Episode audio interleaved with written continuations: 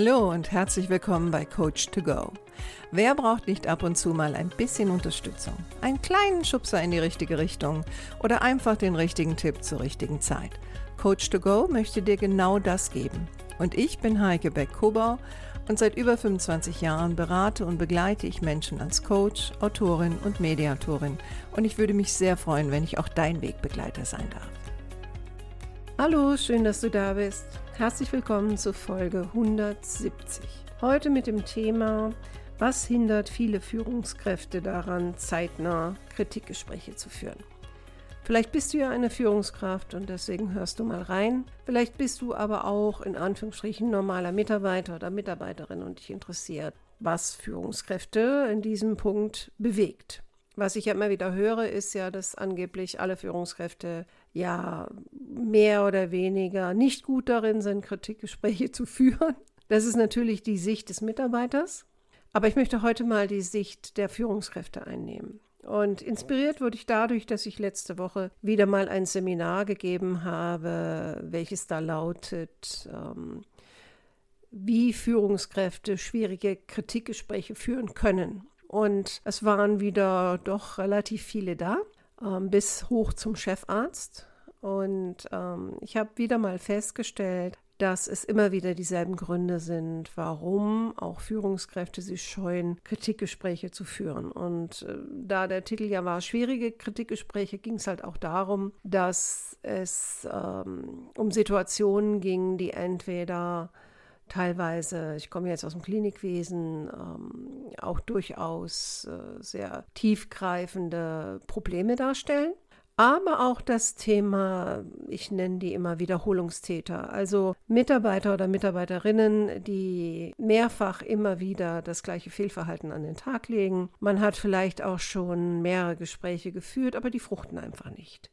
Und was ich immer wieder merke in der Arbeit mit den Führungskräften ist, dass es immer wieder ähnliche Gründe gibt, warum die sich scheuen, ähm, diese Art von Kritikgesprächen zu führen. Und ganz oben ähm, auf der Liste. Ist ein Punkt, den haben Sie natürlich gemeinsam mit fast allen Menschen, die in der Situation sind, dass sie ein Kritikgespräch führen müssen. Und der Punkt ist die Sorge vor den negativen Reaktionen des Mitarbeiters oder der Mitarbeiterin.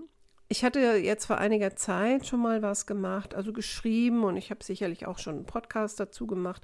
Auf jeden Fall habe ich ein Video zu dem Thema gemacht, nämlich Reaktionsweisen auf Kritik. Und die erste Reaktion ist bei den meisten Menschen, bevor der andere ausgeredet hat, äh, dass sie unterbrechen und sie anfangen zu erklären, sich zu verteidigen, zu rechtfertigen. Wovor Führungskräfte aber auch Angst haben, ist, dass äh, die Mitarbeiter schlicht und ergreifend einfach ablehnen. Also, dass sie überhaupt kein Ohr für die Kritik haben, egal wie nett sie daherkommt. Also egal, ob sie konstruktiv ist, ob sie sachlich ist, ob sie ruhig ist. Meine Erfahrung ist, dass über 90 Prozent der Menschen, die mir begegnen, können nicht mit Kritik umgehen. Und es ist ziemlich egal, ob sie gerechtfertigt ist oder ungerechtfertigt. Die meisten von uns gehen in einen defensiven Modus und viele von uns ähm, argumentieren ohne Ende, werden trotzig, äh, schmollen, starten Gegenangriffe. Ähm, das macht die gesamte Situation natürlich extrem unangenehm. Und da sind Führungskräfte wie alle anderen Menschen auch.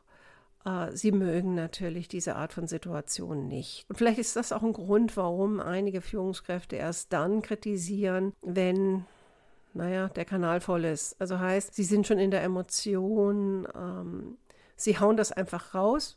Ne? Wie hat eine Führungskraft zu mir gesagt, ja, aber ich war in dem Moment auch extrem verärgert und habe dann meine Kritik geäußert. Gleichzeitig war das ein Mann, wo ich denke, auch die Verärgerung war immer noch ziemlich sachlich. Und trotzdem ging das nach hinten los. Also in der heutigen Zeit, wo die Menschen dann auch gleich zur MAV laufen, also in Kliniken ist das die MAV statt der Betriebsrat, oder sie laufen dann gleich zu dem nächsten Vorgesetzten. Ähm, also egal wie sie kommt, in den meisten Fällen fühlen die meisten sich von Kritik angegriffen und mittlerweile gehen sie in Aktion, ohne zu Ende zu hören oder ohne auch mal zu reflektieren. Ähm, ein weiterer Grund ist, dass viele Führungskräfte, genau wie andere Menschen auch, sind konfliktscheu. Sie vermeiden die Gespräche, weil sie die Konfrontation und Konflikte unangenehm finden. Und sie haben auch Angst davor, das Arbeitsklima negativ zu beeinträchtigen, äh, weil sie wissen, dass viele Mitarbeiter und Mitarbeiterinnen, ganz besonders die Mitarbeiterinnen und ganz besonders in sozialen Berufen, dass das mit dem Gespräch ja nicht zu Ende ist, sondern dass diese Menschen loslaufen, ähm, je nachdem, wie sie das entgegengenommen haben, äh, entweder defensiv oder auch wütend oder aus einer Opferhaltung heraus, das mit anderen Menschen teilen. Und je nachdem, wie kommunikativ die sind, hat man dann vielleicht dann doch viele Menschen innerhalb der eigenen Mitarbeitergruppe, die jetzt auf einmal negativ eingestellt sind.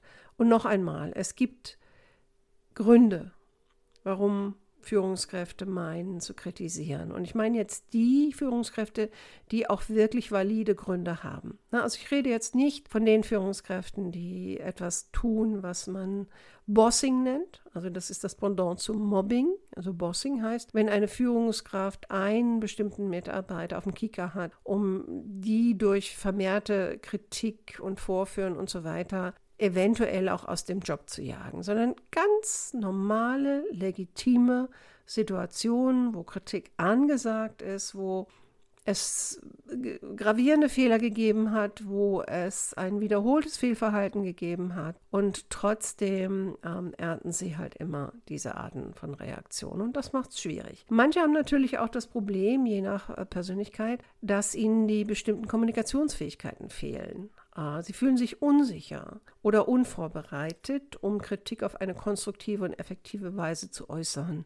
Sie haben eventuell auch real oder nicht gefühlt oder gefühlt, nicht nicht gefühlt, nicht nicht gefühlt, sondern sie haben auch real oder gefühlt einen Zeitmangel. Viele Aufgaben, viele Prioritäten und gute Kritikgespräche, also gut heißt in der Form gut vorbereitet und klar und zielorientiert, erfordern Zeit und sie erfordern auch Energie und sie erfordern Planung. Auch deswegen glaube ich, dass viele dann eher mal zwischen Tür und Angel was raushauen. Das ist natürlich dann auch immer so eine Entschuldigung, das noch ein bisschen zu schieben. Und je länger wir so etwas schieben, äh, desto blöder wird's. Ne? Also das wirst du auch kennen. Also wenn du schon mal kritisiert wurdest, dann magst du das nicht, wenn es um Dinge geht, die schon ewig her sind. Und wenn du mal kritisiert hast, dann wird das, je länger du wartest, äh, wird es auch eine immer blödere Situation, jetzt den anderen nochmal drauf anzusprechen. Also es gibt so eine Regel, dass äh, Kritik sollte immer zeitnah sein. Äh, wenn es nicht in der Situation selbst möglich ist, weil vielleicht Öffentlichkeit da ist oder ich selbst bin zu sehr in einer Emotion, dann sollte das trotzdem, wenn möglich, innerhalb von 48 Stunden passieren. Wovor viele meiner Führungskräfte mittlerweile auch Angst haben, ist, dass sofort ein Krankenschein gezogen wird. Also das ist jetzt in den Kliniken ähm, an vielen Stellen, ich muss es einfach so sagen, wie es ist, es ist zur Methode geworden. Ja, ich, ich werde kritisiert, mir gefällt was nicht, ähm, ich bekomme nicht das, was ich will und die Leute fangen an, Scheine zu ziehen. Es ist relativ einfach, einen Krankenschein zu bekommen, also teilweise ja, muss ich nur anrufen die Niedergelassenen sind auch ein bisschen überfordert, haben ja auch wenig Zeit und wenn jemand aus dem sozialen Beruf kommt, dann geht das auch relativ schnell. Das heißt, es ist wirklich einfach oder ich kann auch, ja, ich kann ja die ersten beiden Tage sowieso wegbleiben. Ne? Also ich kenne ganz viele Beispiele, also unzählige Beispiele, wo Menschen äh, aus solchen Situationen rausgegangen sind und gleich nach Hause gegangen sind. Also da war, da war überhaupt keine Pufferzeit.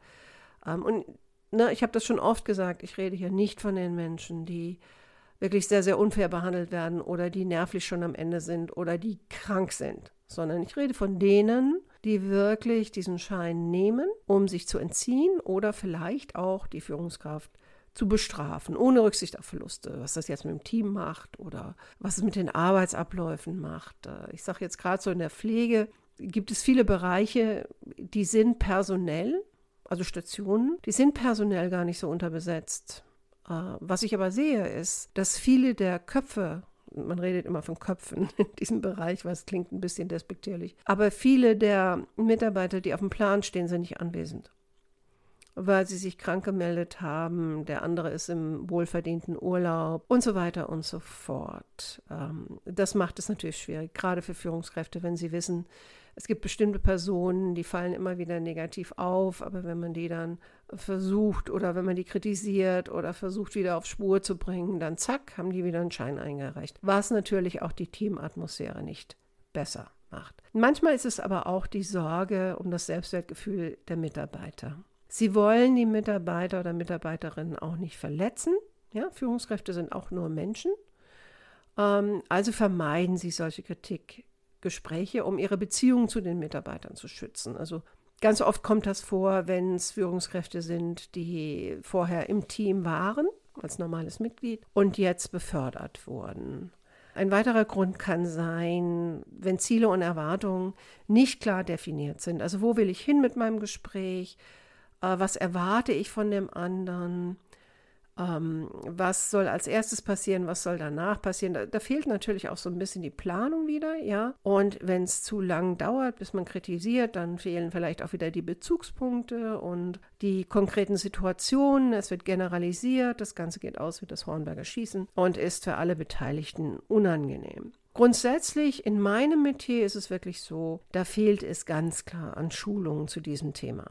Ja, also ich habe ja mit sehr vielen Führungskräften zu tun, die äh, befördert wurden aus unterschiedlichen Gründen, die aber gleichzeitig noch nie geschult wurden darin, Führungskräfte zu sein oder, oder ganz rudimentäre Seminare mal besucht haben. Ja, ein Tag hier, ein Tag dort.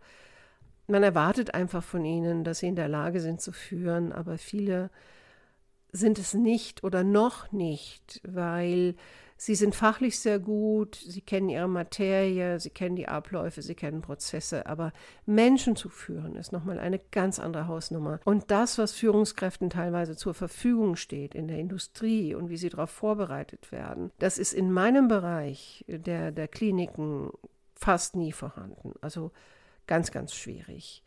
Oder es ist so eine Situation, wo es vielleicht äh, im Studium, also jetzt nehmen wir mal Pflegemanagement-Studium, ähm, da sind natürlich Führungsblöcke drin. Mm, die sind aber teilweise dann extrem theorielastig und scheitern an der Praxis. Also nehmen wir ein klassisches Beispiel. Ich bin eine junge Führungskraft mit relativ wenig Berufserfahrung und ich führe ein Team. Ich selbst bin vielleicht, hat es jetzt gerade wieder 26 und das Durchschnittsalter in meinem Team ist Anfang 50 und älter. Und das sind solche Themen, die werden in diesen Art von Schulungen ganz, ganz selten behandelt. Und das macht es natürlich dann auch schwer, besonders wenn die Mitarbeiter und Mitarbeiterinnen einem vielleicht auch spiegeln, hör mal, du, von so einem Jungspund lasse ich mir doch nichts sagen. Und das ist ein Thema. Das ist absolut ein Thema. Genauso wie auf der anderen Seite ein Thema ist, ähm, ja, ich bin jung, ich kann alles. Äh, was willst du, alte Schrapnelle, denn jetzt noch von mir? Ich habe das mal ein bisschen überzogen gesagt, aber diese Situation kenne ich natürlich auch, weil ich ja in generationsübergreifenden Konflikten ja auch tätig bin. Grundsätzlich bin ich der Meinung, dass Konfliktmanagement Fähigkeiten gehören zu den wichtigsten Kompetenzen einer Führungskraft. Neben aller Wertschätzung, Anerkennung, Personalförderung und was nicht alles sonst noch. Wir sind in, in unruhigen Zeiten und es kommen jetzt wieder andere Generationen rein. Die Arbeitswelt scheint sich stark zu verändern, auch im Klinikwesen. Wir sind ehrlich gesagt nicht darauf vorbereitet. Es kommen viele andere Kulturkreise mit an den Arbeitsplatz und Konflikte sind vorprogrammiert. Und viele Konflikte fangen an mit Kritikäußerungen. Und meiner Meinung nach müsste da viel, viel mehr geschult werden und viel, viel mehr unterstützt werden, anstatt zu erwarten, naja, das wird schon irgendwie gehen. Weil wenn diese Gespräche schlecht laufen, dann hat es einen Rattenschwanz, der hinten dran hängt, vom Allerfeinsten. Und da sind auch viele Führungskräfte wieder total überfordert und deren Vorgesetzte auch und so weiter und so fort. Also das ist ähm, ja, es ist ein wichtiges Thema, deswegen habe ich wahrscheinlich auch nach all den Jahren immer noch genug zu tun. Wenn du Führungskraft bist, lege ich dir ans Herz, geh zu Seminaren, schau dir Tutorials an, lese Bücher, äh, scheue dich nicht, diese Gespräche zu führen, werde besser, sammel deine Erfahrung, hol dir einen Coach. Was immer du tun musst, um besser in diesem Bereich zu werden, tue es weil es ist gut für deine Nerven und ich kann dir sagen, es gehört zum Alltag. Und wenn ich dich dabei unterstützen kann, dann melde dich bei mir. Ich wünsche dir jetzt noch eine schöne Restwoche. Freue mich, wenn du nächste Woche wieder dabei bist. Mach's gut, deine Heike.